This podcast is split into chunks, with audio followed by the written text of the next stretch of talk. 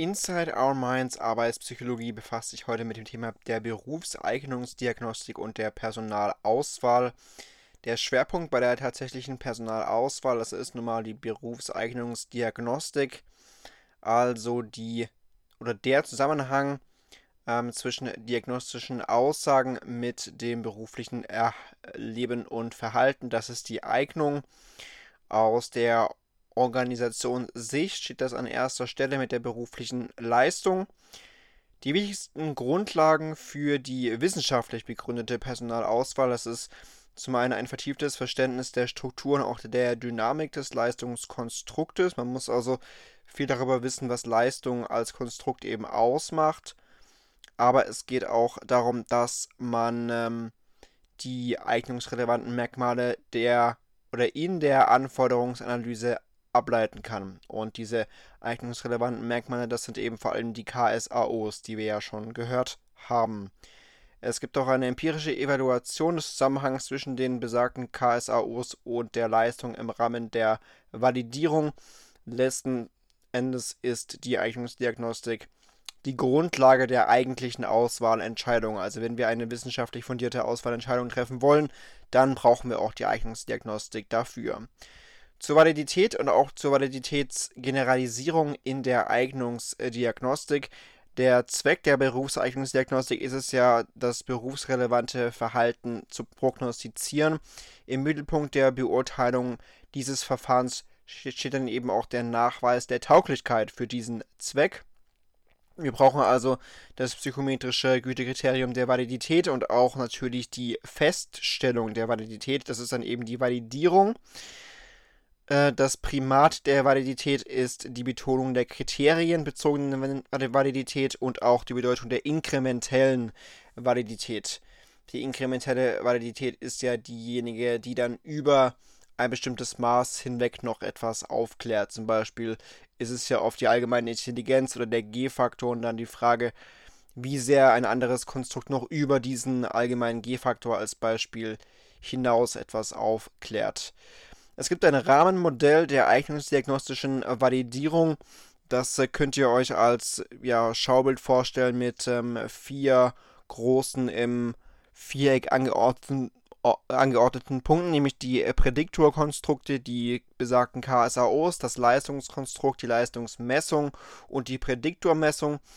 Der Pfeil von der Prädiktormessung geht dann hin zum Leistungskonstrukt und es kommt zur Validität von der Schlüsse von Messwerten auf das tatsächliche Verhalten, auf, das, äh, auf die tatsächliche Leistung auch ähm, gezogen werden. Also die Validität von der Schlüsse von Messwerten auf die tatsächliche Leistung geschlossen werden und äh, es kommt auch zu einer iterativen Schätzung und Annäherung der operationalen Validität. Das ist mal der Fall zwischen der Prädiktormessung und dem Leistungskonstrukt. Ähm, das Leistungskonstrukt, da geht natürlich auch ein Pfeil hin zur Leistungsmessung, denn man will ja, dass die messbaren Verhaltensindikatoren dann für die Berufsleistung ableiten. Ähm, das Leistungskonstrukt selbst ist natürlich nicht direkt beobachtbar. Die Leistungsmessung bzw. die Kriterien sind eben messbar und auch beobachtbar. Dann gibt es noch einen Pfeil eben hin von der Leistungsmessung zur Prädiktormessung, also die Simulation von Verhalten basierend auf gemessenen Kriterien und dann eben auch die empirische Prüfung gemessener Prädiktoren und Leistungskriterien zwischen Prädiktormessung und Leistungsmessung. Und der letzte Pfeil oder die letzten Pfeile dann auch zwischen Prädiktormessung und Prädiktorkonstrukte, also zwischen den KSAOs wieder. Da werden dann eben die Messinstrumente für die KSOs abgeleitet und auch die Ableitung der messbaren Verhaltensindikatoren für die Berufsleistung. Also ich glaube, wichtig ist, dass eben die Prädiktorkonstrukte, die Prädiktormessung, das Leistungskonstrukt und die Leistungsmessung hier im Vordergrund stehen im Zuge dieser ähm, im Zuge dieses Rahmenmodells der eignungsdiagnostischen Validierung diese Grafik, die ich jetzt versuch, versucht habe zu beschreiben, die ist angelehnt an Binning und Barrett aus dem Jahr 89 und das Hauptinteresse besteht eben darin, dass man ähm, ja die Validität möchte, und zwar die Validität der Schlüsse von Messwerten im Auswahlverfahren auf die tatsächliche Leistung. Dieser besagte Pfad 1, von dem ich gesprochen habe, Die operationale Validität soll maximiert werden, kann aber eben nicht direkt abgeschätzt werden. Und dann eben die verschiedenen Pfade, wie eben nochmal beschrieben, kann man sich dann vielleicht nochmal der Einfachheit, halber am Modell anschauen. Ähm, einerseits eben die anforderungsanalytische Ableitung der KSAOs, andererseits aber auch die anschließende Umsetzung in die Messinstrumente, der Versuch, möglichst operational hochvalide und äh, Instrumente zu entwickeln und dann auch auszuwählen, also die konstruktorientierte Eignungsdiagnostik auch ein wichtiger Teilbereich. Ähm, da sollte es dann äh, ein, auch äh, eine Übereinstimmung zwischen Konstrukt- und Messbereich der Prädiktoren geben, also die Konstruktvalidität, eine Ableitung messbarer Verhaltensindikatoren für die Berufsleistung letzten Endes, dann auch die Umsetzung in die Simulation, also in ein entsprechendes Verfahr äh, Verfahren. Ähm, und äh, ja, die simulationsorientierte Eignungsdiagnostik hat auch oft spezifische Neuentwicklungen zum Beispiel dann auch über das CIT, also über die CIT, über die Critical Incident Technik, die ja schon im Prinzip die ganze Zeit über relevant war. Die Inhaltsvalidität wird dann gesichert. Am Ende schaut man nach der empirischen Prüfung bezüglich des Zusammenhangs zwischen den gemessenen Prädiktoren und den Leistungskriterien. Das ist dann ja auch die kriterienbezogene Validierung. Ähm, die steht vor allem bei der biografieorientierten Eignungsdiagnostik im Vordergrund.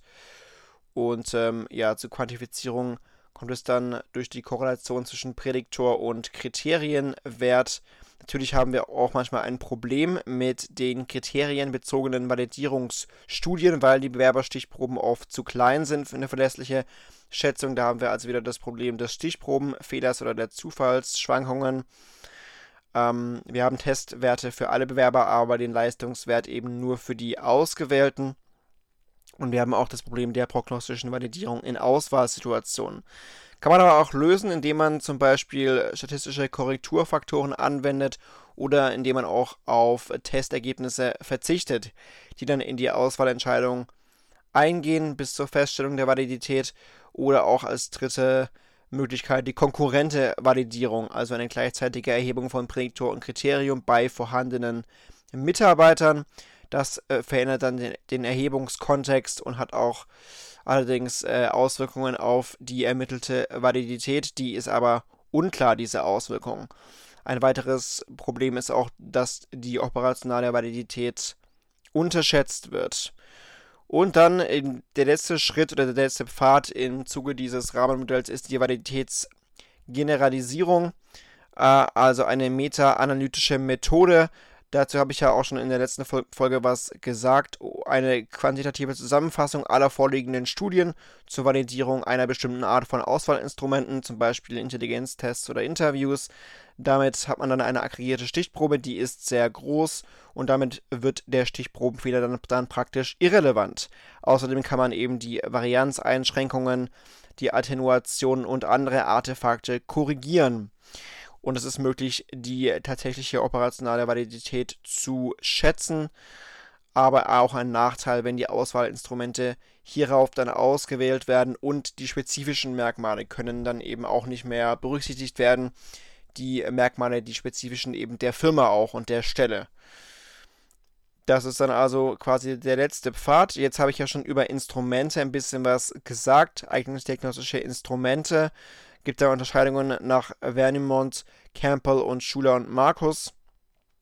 Zumal diese Kategorien, die da definiert worden sind, nicht unbedingt wechselseitig exklusiv sind. Das heißt, es gibt eben Mischformen und auch fließende Übergänge zwischen diesen Instrumenten. Wir haben äh, konstruktorientierte Verfahrenstypen, Science, simulationsorientierte und biografieorientierte, simulationsorientiert Samples, biografieorientiert History. Bei den konstruktorientierten ist es so, dass der Inhalt auf den psychologischen Anzeichen für Leistungsunterschiede liegt.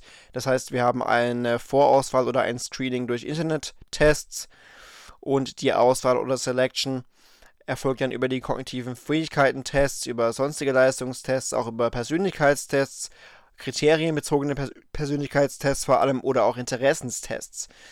Bei den Samples, also simulationsorientierten, liegt der Inhalt auf den Verhaltensstichproben. Die Vorauswahl oder Screening erfolgt über Internet-Simulationen und dann erfolgt eben die Auswahl über Arbeitsproben, auch über computergestützte Szenarien, über Assessment Center zum Beispiel auch oder auch über die sogenannten Situational Judgment Tests oder situative Interviews. Bei den biografieorientierten dient der Lebenslauf als Indikator. Wir haben Be Bewerbungsunterlagen, aber auch Personalfragebogen und Referenzen als Vorauswahlinstrumente. Und dann zur Auswahl dient eben der biografische Fragebogen, die unstrukturierten Interviews oder auch die sogenannte Patent Behavior Description. Ja, konstruktorientierte Verfahren erfassen meist stabile Dispositionen in Form von Fähigkeiten und Persönlichkeitsmerkmalen. Da haben wir also vor allem die Abilities and Others aus den KSAOs. Die wissenschaftlich fundierte konstruktorientierte Diagnostik verwendet normalerweise psychometrische Tests. Auch Fachkenntnistests mit hoher Validität sind möglich aber die Knowledge und Skills, also auch wieder im Zuge der KSAOs, werden meist durch die biografischen Hinweise oder auch durch Simulationen geprüft. Allgemein ist die Art des Schließens beim konstruktorientierten Vorgehen indirekt, das heißt, die gemessene Konstrukte aus A und O, also aus Abilities and Others, beeinflussen eben das Leistungsverhalten, vermittelt über den Erwerb von Wissen und Fertigkeiten. Ähm, psychometrische Tests habe ich angesprochen, auch da kann man wieder ähm, eine Unterscheidung treffen.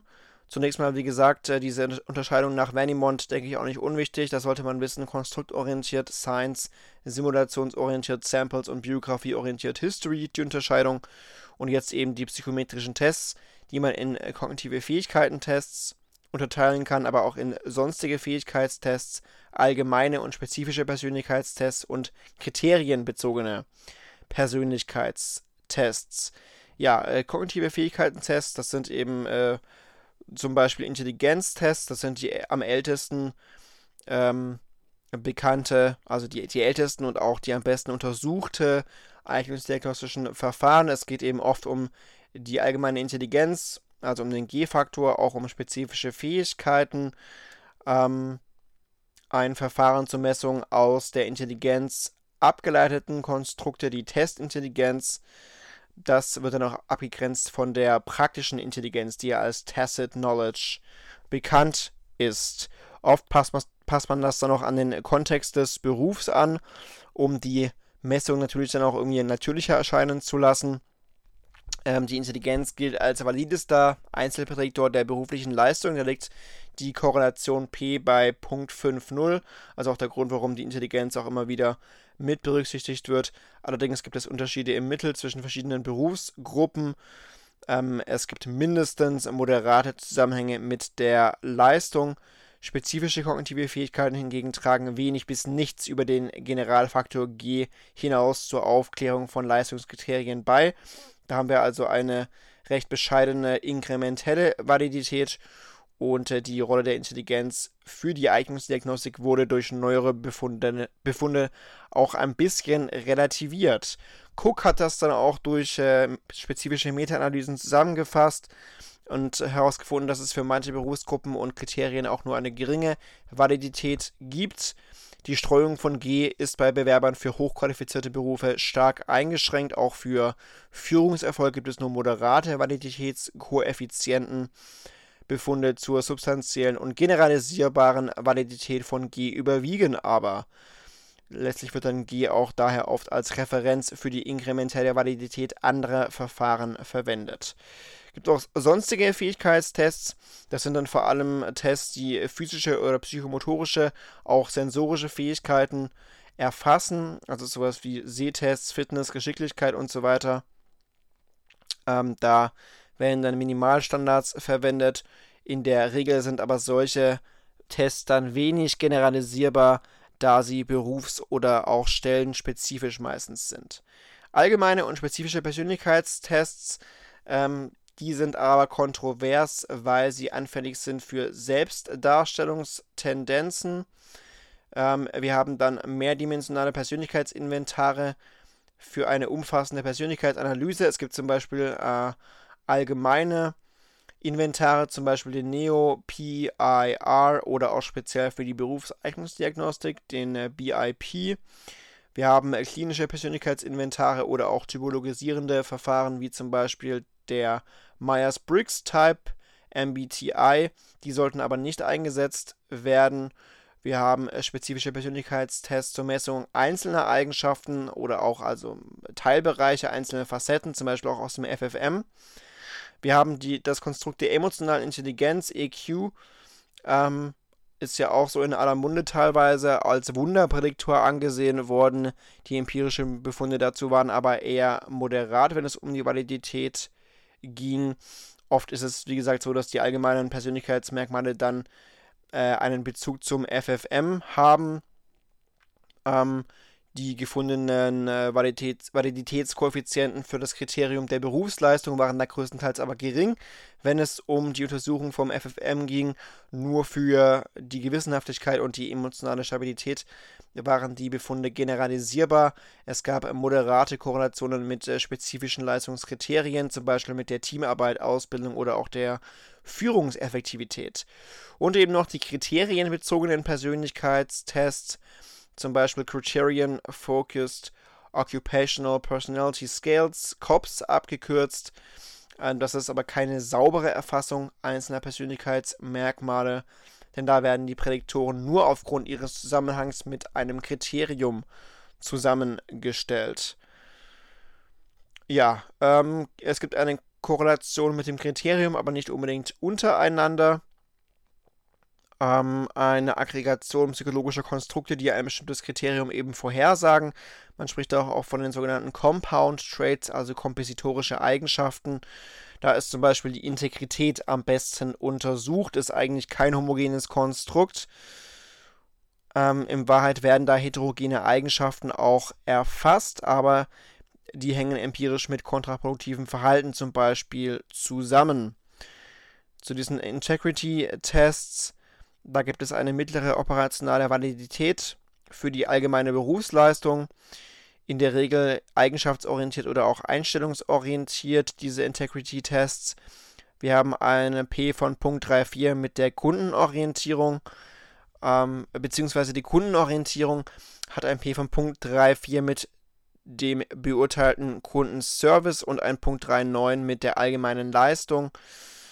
Ähm, dieser COPS scheint mindestens so hoch mit der allgemeinen Leistung zu korrelieren wie mit den eigentlichen Zielkriterien. Das wurde aber in neueren Studien auch ein bisschen herunterkorrigiert, dieser P-Wert.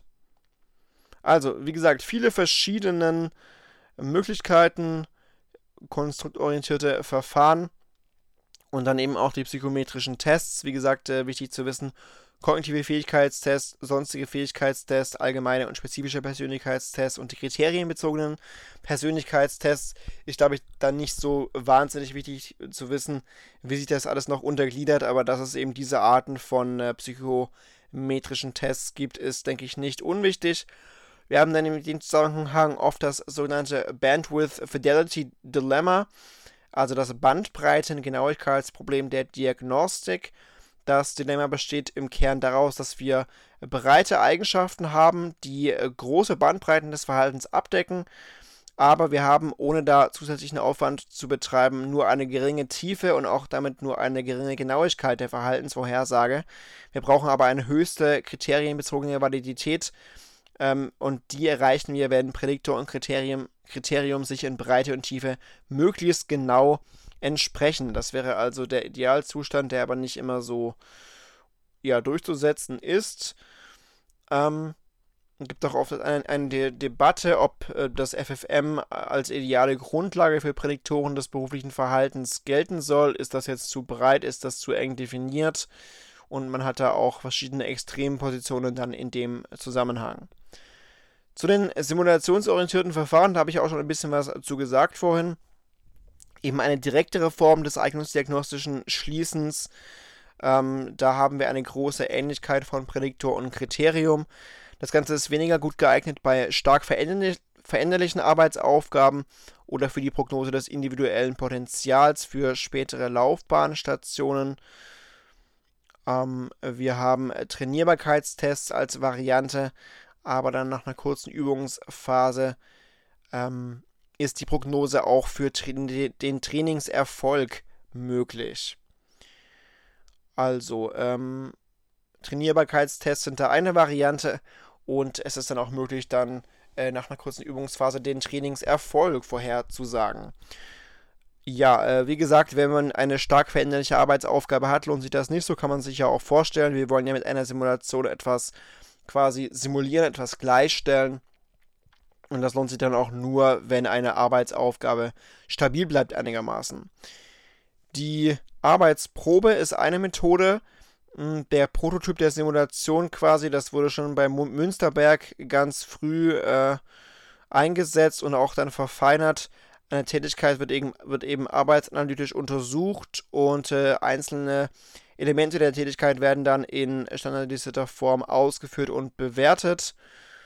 Mm, das äh, sind sowohl manuelle Tätigkeiten, aber auch Übungen in ACs. Und ähm, ehemals ging man davon aus, dass das Ganze eine hohe Validität hat. Mittlerweile ist die Annahme aber so, dass die Validität Mittel ist, also P liegt für die Arbeitsproben bei Punkt 3.3. Ähm, ACs übrigens gerade habe ich genannt, sind Assessment Center. Dann haben wir computergeschützte Szenarien, also Simulationen von komplexen Aufgaben am PC in Szenarien, basieren auf der Theorie des komplexen Problemlösens nach Dörner et al. Der Grundgedanke ist also, dass wir reale Probleme ähm, ja, simulieren wollen. Solche realen Probleme zeichnen sich aus durch bestimmte Merkmale und die können eben in Intelligenztests nicht so gut abgebildet werden. Deshalb hat man eben diese Szenarien, auch dynamisch anpassende Szenarien. Und ähm, das hat man bisher nur in Ansätzen erforscht, hat aber teilweise eine gute Validität. Die Probleme sind nur die Reliabilität und auch die Generalisierbarkeit des Ganzen. Also das Ganze ist nicht immer so messgenau und äh, natürlich ist es auch nicht immer so, dass man dann äh, Simulationen einfach generalisieren kann oder auf anderes übertragen kann. Situational Judgment Tests SJTs abgekürzt, eine Low Fidelity Simulation. Das ist eine schriftliche Variante von situativen Interviews mit standardisierten Antwortvorgaben, Forced Choice. Ähm, es gibt eine Beschreibung erfolgskritischer beruflicher Situationen. Das wird wieder mittels äh, Critical Incident Technique ermittelt. Die Kandidaten sollen dann entweder angeben im Rahmen dieser Situational Judgment Tests, was sie tun würden, also would do, Selbsteinschätzung der Persönlichkeit oder was ihrer Meinung nach das beste Verhalten wäre, should do. Also die Simulation von Handlungswissen ist dann eher ein Leistungstest.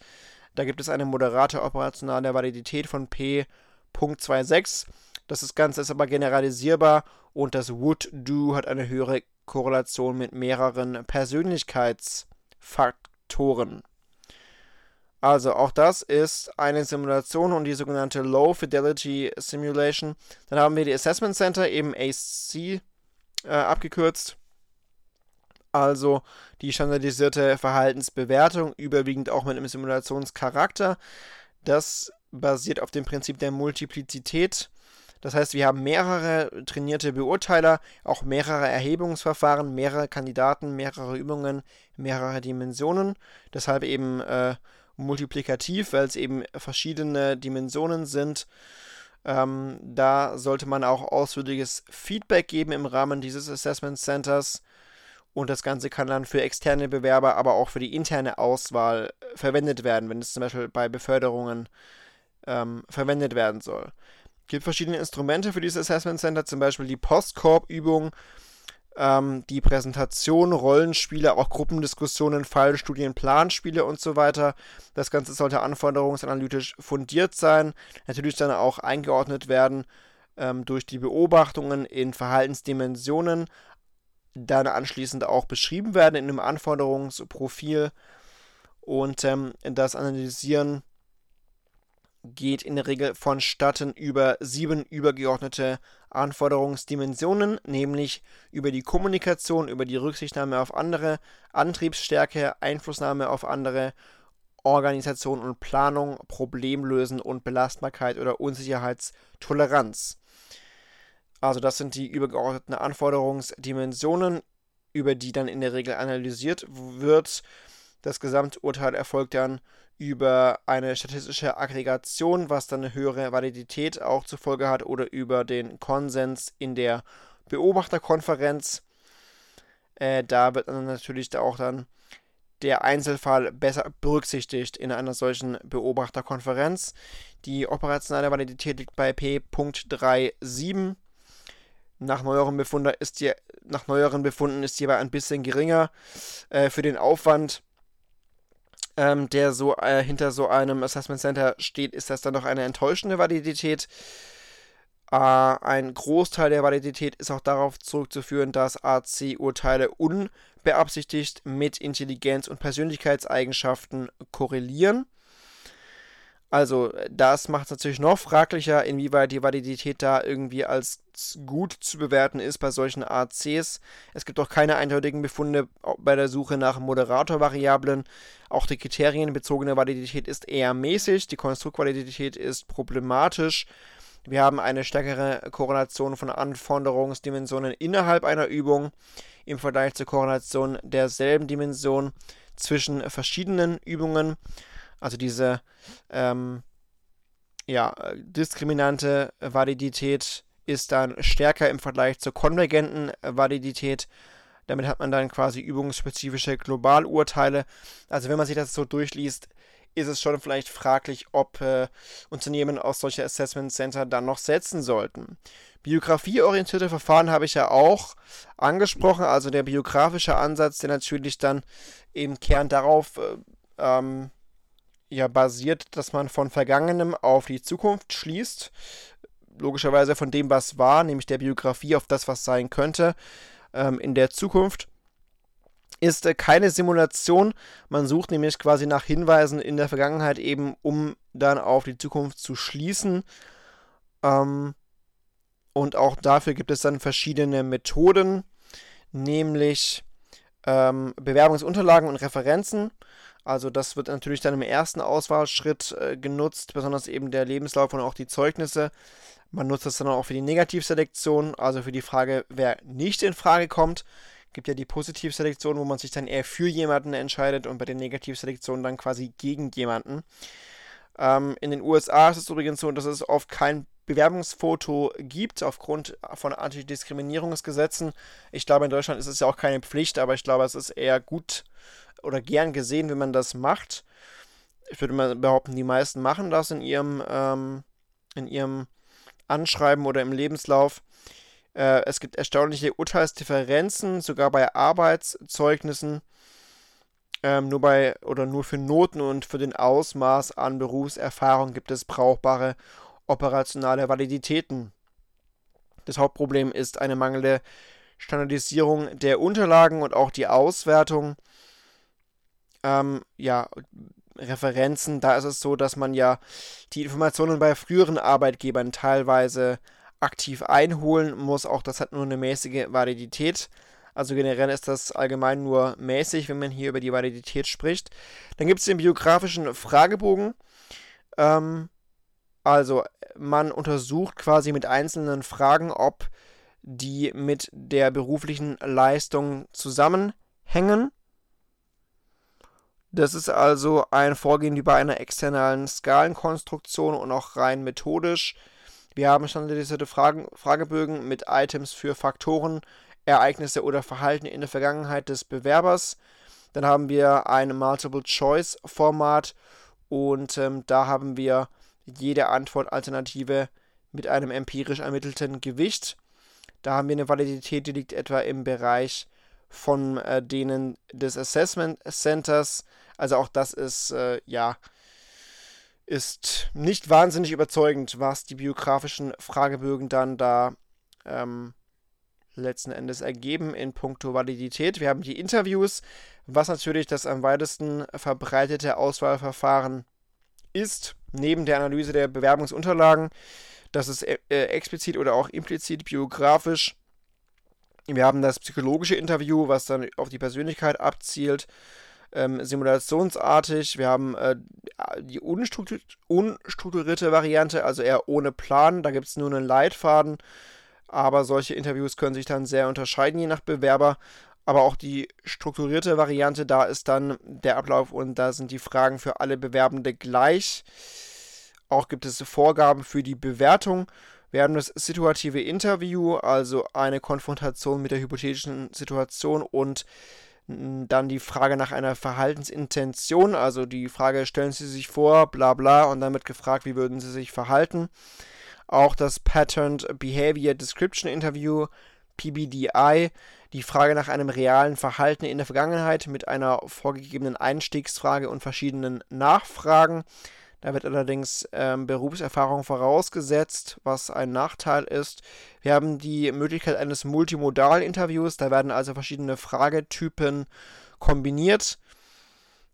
Ähm, dadurch ja, lernt man sich dann gegenseitig kennen. Das ist dann ja auch die Aufgabe der Attraktion und der Selektion. Ähm, allerdings haben wir da eine niedrige Validität von Punkt 1,4. Trotzdem ist das Ganze sehr populär. Natürlich ist die Validität auch abhängig vom Interviewer, klar. Also ein gut geschulter Interview ist dann natürlich sehr wichtig. Da brauchen wir auf jeden Fall ähm, die Standardisierung. Man kann natürlich die Validität hier auch noch verbessern, indem man einfach den Anforderungsbezug ähm, methodisch fundiert vorliegen hat. Ein hoher Grad an Standardisierung ist auch natürlich sehr gut, um dann die Validität zu verbessern. Je nach Strukturierungsgrad kann dann auch P auf bis zu Punkt 5,7 ansteigen. Ja, jetzt kann man sich natürlich fragen, okay, wie ist denn die Evaluation dieser Auswahlinstrumente? Ähm, da gab es eine Studie von Schmidt und Hunter, da wurde die allgemeine Intelligenz als Referenzvariable genutzt. Dann haben wir die Unterscheidung eben, ob es eine hohe operationale Validität gibt oder Instrumente mit guten Beiträgen über die allgemeine Intelligenz hinaus. Das wäre dann wieder die inkrementelle Validität.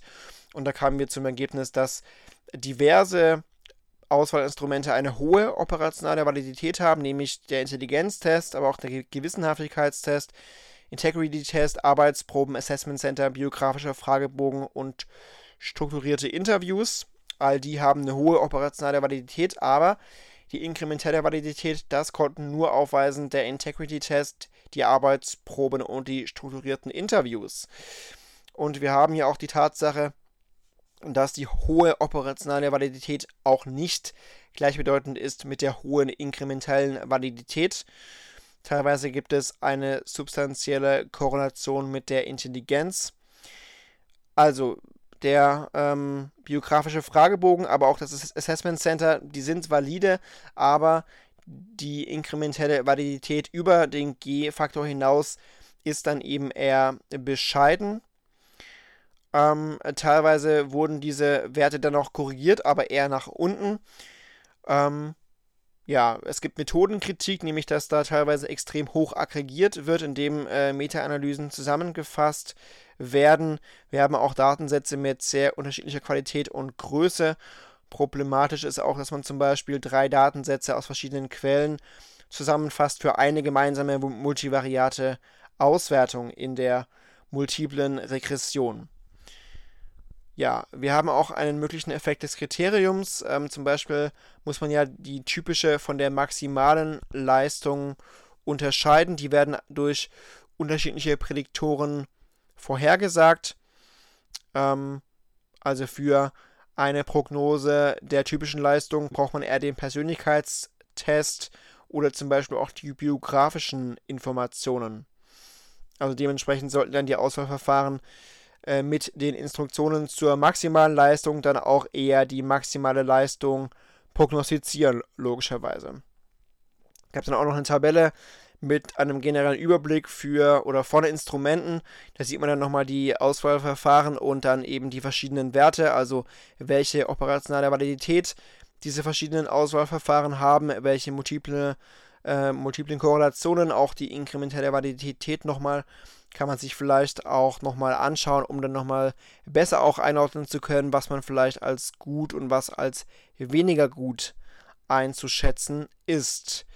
Personalentscheidungen ist das nächste Thema. Also wir haben Möglichkeiten der Entscheidungsfindung. Ähm, entweder Selektions-, aber auch Platzierungsentscheidungen. Platzierung ja eher im Rahmen der Laufbahnplanung, Selektion dann eher ähm, entweder ähm, bei einer einstufigen Auswahl, aber auch bei einer mehrstufigen oder sequentiellen Selektion.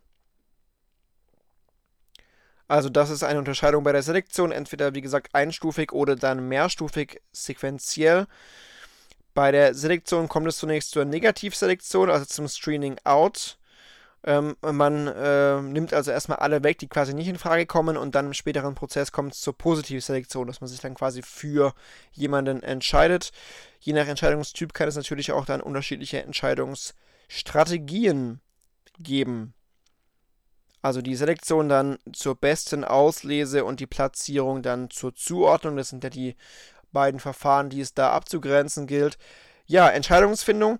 Es gibt ja verschiedene Ent, äh, Entscheidungsfindungsstrategien, nämlich die Platzierungs- oder Klassifikationsentscheidungen, die Auswahlentscheidungen, das Konfigurationsmodell oder die gewichteten Prädiktoren.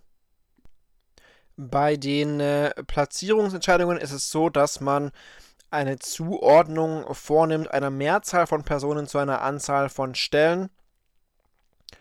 Ähm, bei der Annahme, dass es eine gleiche Anforderung aller Stellen und eine unterschiedliche Eignung der Bewerber gibt. Also wir haben verschiedene Stellen, die aber alle dieselbe Anforderung quasi haben und dann eben auch Bewerbende, die aber verschiedene Eignungen haben, was dann auch zu einem Nullsummenspiel führt. Also man wählt für Stelle A die Person aus, die man am äh, für geeignetsten hält. Und wenn man dann eine Stelle B besetzt, logischerweise kann man die nur noch mit dem zweitbesten sozusagen äh, besetzen. ähm, ja, die Passung zwischen Personen und Anforderungsmerkmalen ist da wichtig, zum Beispiel über Profilvergleiche. Man stellt also Anforderungen und Eigenschaften dann gegenüber. In dem Fall gibt es verschiedene Zuordnungsstrategien. Ähm, man versucht für jede Stelle die beste Person zu finden und ähm, ja, für jede Person die beste Stelle. Oder ähm, man wählt eben einen Kompromiss. Das kann man sich eben aussuchen. Da gibt es verschiedene, verschiedene Strategien.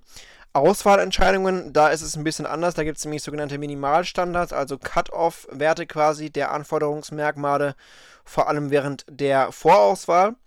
Also eher dann die Negativselektion. Das heißt, wir wählen eben systematisch dann äh, Leute aus, die nicht mehr in Frage kommen und haben dann dafür Cut-off-Werte. Und wenn dann die Leute eben diesen Wert nicht erreichen, sind sie quasi raus. In der äh, Positivselektion haben wir meist dann Muster der Top-Down-Selektion. Also Kandidaten werden nach Eignung in eine Rangordnung gebracht. Äh, dann hat man aber das Problem, dass man multiple diagnostische Informationen da irgendwie integrieren muss. Ähm, wir haben entweder ein Kompensationsmodell, das heißt, dass man äh, Schwächen in einem Bereich durch Stärken in einem anderen Bereich ausgleichen kann, oder wir haben ein Konfigurationsmodell, nach dem ist es so, dass für alle Merkmale die Cut-off-Werte nicht unterschritten werden dürfen. Ähm, bei einem Kompensations Kompensationsmodell haben wir eine kontinuierliche Verteilung der Eignung. Beim Konfigurationsmodell haben wir eine Dichotomie, also eine Eignung oder Nichteignung. Da kann man sich jetzt fragen, was da äh, die beste Lösung wäre. Da ist es so, dass ein gemischtes Modell der beste Kompromiss ist das Konfigurationsmodell eben gerade angesprochen, kann man dann auch noch ein bisschen äh, genauer und weiter differenzieren. Also es kommt zu einer Gewichtung der einzelnen Anforderungsmerkmale. Ähm, es gibt ein Modell der Kombination von Minimalstandards in allen Merkmalen. Ähm, eventuell braucht man dann auch noch ja, Entscheidungsregeln oder zus zusätzliche Entscheidungsregeln, zum Beispiel ein multiple Hürdenmodell, also multiple Cut-offs dass man dann quasi die nächste Auswahlstufe erreichen muss, abhängig vom Erreichen einer oder mehrerer Ste äh, Schwellenwerte. Ähm, ja, da gibt es auch ein Dilemma, weil man eigentlich die validesten Infos zuerst kennen muss. Also in so einem äh, Bewerbungsverfahren zum Beispiel sollte man natürlich das zuerst wissen, was am validesten ist, aber es ist ja so, dass man dafür einen hohen Aufwand auf jeden Fall braucht. Also zum Beispiel Interviews oder auch Assessment Center, um an diese validen Informationen dann auch zu kommen. Ja, gewichtete Prädiktoren. Also gegen Ende des Auswahl Auswahlprozesses gibt es dann die Positivselektion. Auch hier wird eine Rangreihe gebildet ähm, mit einer kontinuierlichen Messung der einzelnen Anforderungsmerkmale. Diese Merkmale können dann entweder mit einem Einheitsgewicht oder mit einer Gewichtung einfließen. Die klassische Form äh, der Ermittlung dieser Gewichte erfolgt über die multiple Regression. Ja, generell ist es so, dass das Ganze bei kleinen oder wenig repräsentativen Stichproben oft instabil ist. Das heißt, um dann ähm, ja, äh, da das ein bisschen anders zu gestalten, kann man natürlich noch auf Meta-Analysen zurückgreifen, beziehungsweise eben auf die äh, Gewichtung großer Stichproben aus diesen Meta-Analysen zurückgreifen. Also das sind äh, solche Strategien der Entscheidungsfindung äh, mit verschiedenen Aspekten und Arten. Wie gesagt, Platzierungs-, Klassifikationsentscheidungen, Auswahlentscheidungen, Konfigurationsmodell und gewichtete Prädiktoren. Jetzt gibt es auch Nutzenmodelle in der Eignungsdiagnostik, zum Beispiel das entscheidungstheoretische Nutzenmodell von Taylor und Russell. Ein Nutzen von Personalauswahlverfahren ist es ja, die Anteile der richtigen Entscheidungen durch die Anwendung des Verfahrens zu optimieren. Also wir wollen eben richtige Entscheidungen treffen. Da werden dann die Ergebnisse im Auswahlverfahren den Kriteriendaten gegenübergestellt.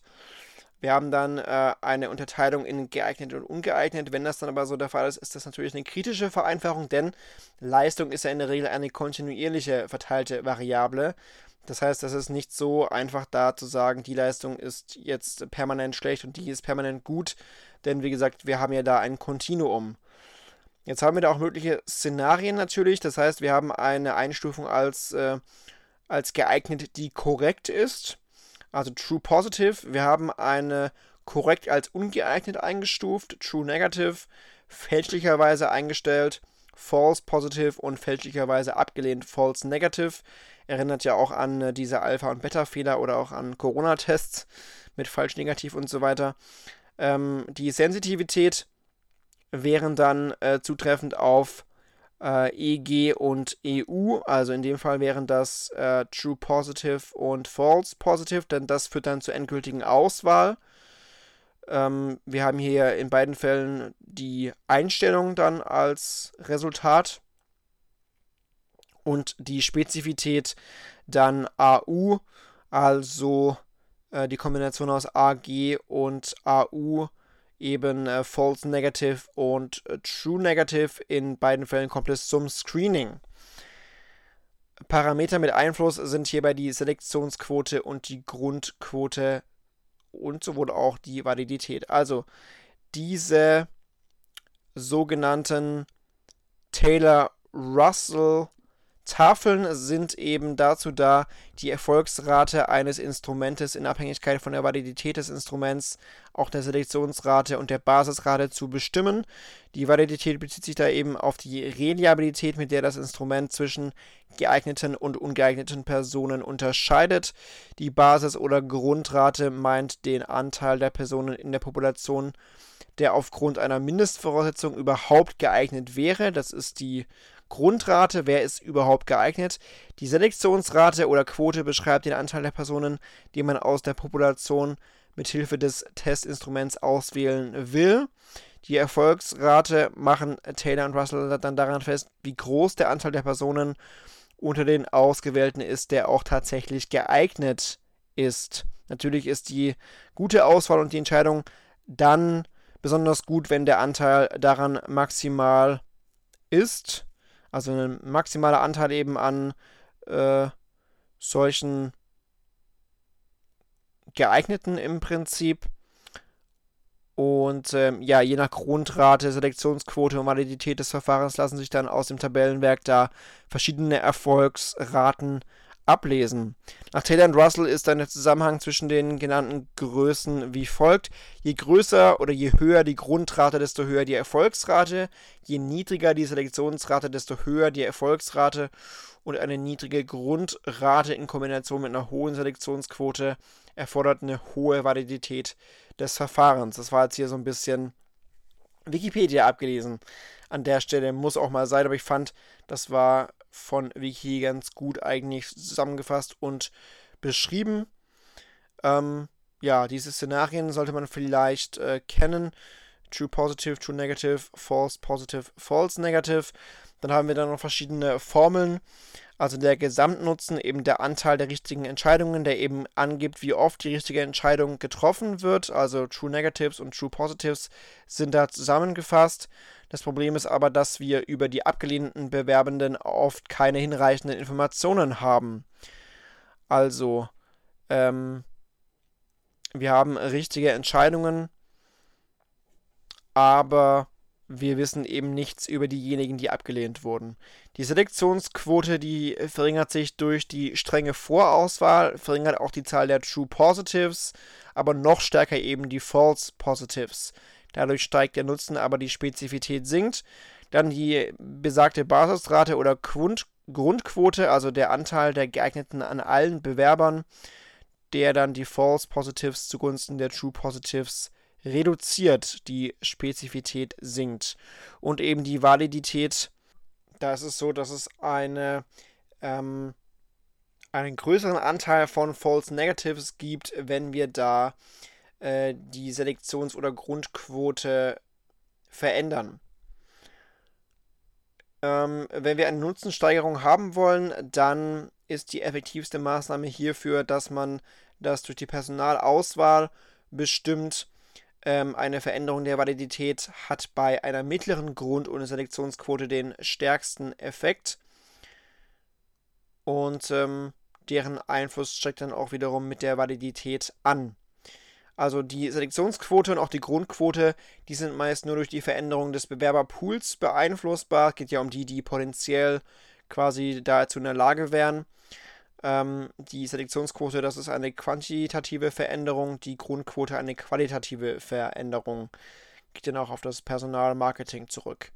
Gibt aber auch monetäre Nutzenmodelle, also da wird der Nutzenzuwachs in Geldeinheiten gemessen und davon zieht man dann die Kosten der Personalauswahl ab. Das ist eine sehr betriebswirtschaftliche Auslegung, eine Investitionsrechnung im Prinzip.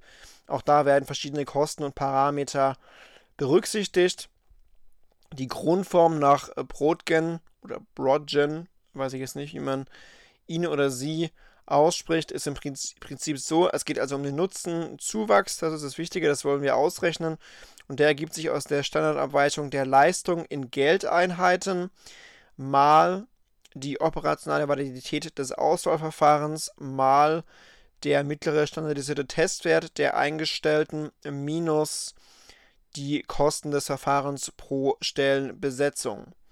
Je strenger die Auswahl, desto höher fallen die Testwerte dann eben aus. Die Grundquote wirkt sich hier nur indirekt aus über die äh, Parameter R und Z. Die Hauptschwierigkeit ist es dabei, dieses, diese SD zu schätzen, also die Standard Standardabweichung der Leistung in Geldeinheiten. Äh, was daran festzumachen ist, dass ja die Leistung selten in Geldeinheiten gemessen werden kann. Was möchte so eine monetäre Nutzenanalyse? Ähm, vor allem Managern den Wert von personalpsychologischer Arbeit aufzeigen. Ähm, es ist so, dass äh, ja die Akzeptanz dieses evaluierten Verfahrens bei Managern reduziert wurde, auch trotz der Tatsache, dass man da ähm, das Ganze äh, präsentiert hat und eben auch gezeigt hat, dass das äh, positive Ergebnisse haben kann. Also dass man aus dieser monetären Nutzenanalyse auch was Positives ziehen kann. Ähm, das zeigt eben auch die Irrationalität der Entscheidungskriterien. Also so gut wie diese Verfahren vielleicht sein mögen oder auch äh, so sinnvoll, so irrational sind dann letzten Endes manchmal auch unsere Entscheidungskriterien, die wir da anwenden oder die auch Manager vielleicht anwenden die natürlich das eigentlich besser machen sollten, als sie es vielleicht machen. So viel dazu, das war wieder ziemlich detailreich. 50 Minuten im vorletzten Kapitel von Arbeitspsychologie, monetäre Nutzenmodelle, Nutzenmodelle in der Eignungsdiagnostik, unter anderem das Modell von Taylor und Russell mit ähm, den möglichen Szenarien. Wir hatten Strategien der Entscheidungsfindung, auch Personalentscheidungen generell. Wir hatten Evaluation der Auswahlinstrumente und die verschiedenen Verfahren wie Biografie orientiert, äh, simulationsorientiert. Wir hatten das Bandwidth Fidelity Dilemma und auch die konstruktorientierten Verfahren zu Beginn. Ganz am Anfang auch eine Unterscheidung der verschiedenen Instrumente in konstruktorientiert, simulationsorientiert und Biografie orientiert. Wir hatten ganz am Anfang dieses Rahmenmodell der eignungsdiagnostischen Validierung mit diesen äh, verschiedenen Pfaden. Und das war's also mit der Berufseignungsdiagnostik und der Personalauswahl. Äh, vorletztes Kapitel, falls ihr euch wundert, deshalb, weil ich irgendwie aus irgendeinem Grund das vierte Kapitel nach dem fünften aufgenommen habe. Warum, weiß keiner. Ist dann aber alles bei Spotify richtig sortiert. Ich habe das übrigens alles so datiert, als hätte ich rechtzeitig äh, angefangen mit, dem, mit dem Modul irgendwann im Oktober des letzten Jahres, wann auch immer das war, vor gefühlten Jahrzehnten. Ist aber nur den, den Besten unter euch aufgefallen natürlich, dass, äh, dass hier manche Folgen einfach an Heiligabend hochgeladen wurden. Ja, lange Rede, kurzer Sinn. Also es gibt noch jetzt aus meiner Sicht gerade ein Kapitel. Ähm, aus eurer Sicht kommt jetzt das äh, Kapitel 5 und danach eben das Kapitel 6, nämlich Personalentwicklung. Das ist das letzte Kapitel. Wie dem auch sei, wann auch immer ihr das euch anhört oder nicht anhört, äh, ich wünsche euch was, bleibt gesund, vielen Dank fürs Zuhören, ciao und tschüss.